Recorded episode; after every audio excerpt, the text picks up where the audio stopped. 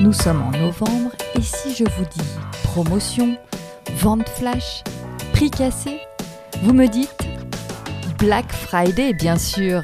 C'est notre thème du jour. Je suis Elfèche Tignel et bienvenue dans Consolidise, le podcast du Centre européen des consommateurs France. Pour ceux qui ignorent encore ce qu'est le Black Friday, comme son nom l'indique, ça nous vient tout droit des États-Unis. Le Black Friday, c'est cette traditionnelle opération commerciale organisée après Thanksgiving qui permet aux commerçants de proposer des remises importantes, et ce, avant Noël. Bah oui, pas bête. Elle est organisée chaque année le quatrième vendredi de novembre, et elle est devenue un rendez-vous incontournable des amateurs de bonnes affaires, notamment sur Internet.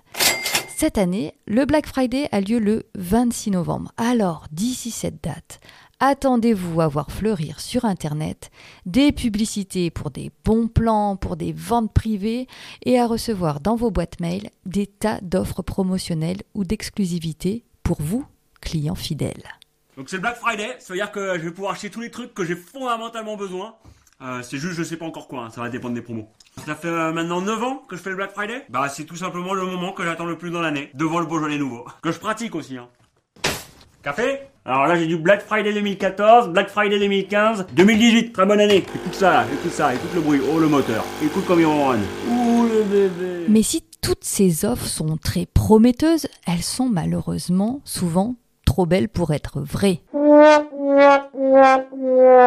Alors, comment distinguer le vrai du faux sur Internet? Et que faire si la bonne affaire tourne au cauchemar? Pour répondre à ces questions, je suis allée voir Lyon Joët Char. Lyon est juriste au CEC France et il est spécialiste du commerce en ligne. Bonjour Lyon. Bonjour Elfège. Lyon, le CEC France reçoit beaucoup de litiges suite au Black Friday. Est-ce que tu peux nous expliquer quel type de litige tu traites, toi? Ah, ce sont les dossiers habituels du e-commerce, donc des problèmes de livraison, des problèmes de livraison de biens non conformes ou défectueux, ou des problèmes de rétractation, par exemple quand le consommateur a déjà essayé un bien et que le vendeur refuse la rétractation par la suite. Et est-ce qu'il y a des problèmes spécifiques au Black Friday ou des réclamations que tu vois notamment dans cette période? Alors il il y a les dossiers assez courants où les consommateurs ne comprennent pas pourquoi un vendeur refuse la livraison euh, suite euh, à une offre très alléchante qu'il propose pour un bien particulier. Alors là, il faut rappeler effectivement aux consommateurs qu'on ne peut pas contraindre un vendeur à livrer dans un pays euh, dans lequel il ne livre pas habituellement.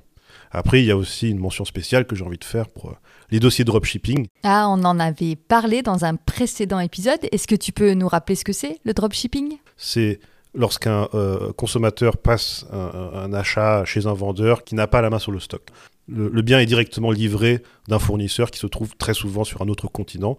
Et voilà pourquoi c'est un, type de litige qui, qui maintenant devient de plus en plus courant parce qu'il y a des problèmes de pénurie euh, en Asie notamment et des, problèmes de livraison qui s'en suivent. C'est ce qui montre effectivement la, la faiblesse du système du dropshipping. Et quels conseils donnerais-tu pour distinguer le vrai du faux sur Internet? Alors il faut d'abord s'assurer du sérieux du vendeur, vérifier s'il y a bien les mentions légales, qu'on trouve bien les coordonnées complètes du vendeur sur le site par exemple.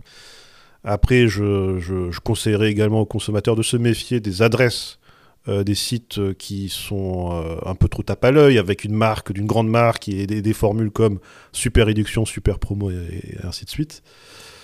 Ensuite, il y aurait aussi le, bon conseil de vérifier l'évolution des prix avant le Black Friday et pendant le Black Friday, parce qu'il y, a- il y a parfois effectivement des offres qui s'avèrent pas si intéressantes que ça. Et à l'inverse également, de, de- de se méfier des offres qui sont bien trop alléchantes, notamment par rapport aux produits qui devraient voir leur prix augmenter euh, suite aux problèmes de pénurie qui se profilent, typiquement les produits multimédia, les biens informatiques euh, ou encore les jouets pour enfants. Merci Lyon pour ces bons conseils. Et l'Europe? Qu'est-ce qu'elle fait dans tout ça L'Europe a renforcé les droits des consommateurs qui achètent en ligne. Elle a par exemple harmonisé le délai de rétractation. Vous savez, les 14 jours dont nous disposons pour changer d'avis après la livraison d'un produit qui ne nous plaît pas. L'Europe a également mis en place dans tous les pays européens une garantie d'une durée de deux ans minimum sur tous les produits. Appelée garantie légale de conformité, elle permet, en cas de défaut sur le produit, de demander au vendeur la réparation, l'échange ou, si ces deux solutions ne sont pas possibles, le remboursement des sommes versées. Et cette garantie évoluera même le 1er janvier 2022 pour s'étendre notamment aux produits et services numériques. Merci à vous, auditeurs consommateurs, d'avoir écouté le podcast du Centre européen des consommateurs France. Si vous voulez en savoir plus, rendez-vous sur le site europe-consommateur.eu. On se retrouve très vite dans un nouvel épisode pour parler de vos droits en Europe. Et qu'on se le dise, avoir des droits, c'est bien, les connaître, c'est mieux.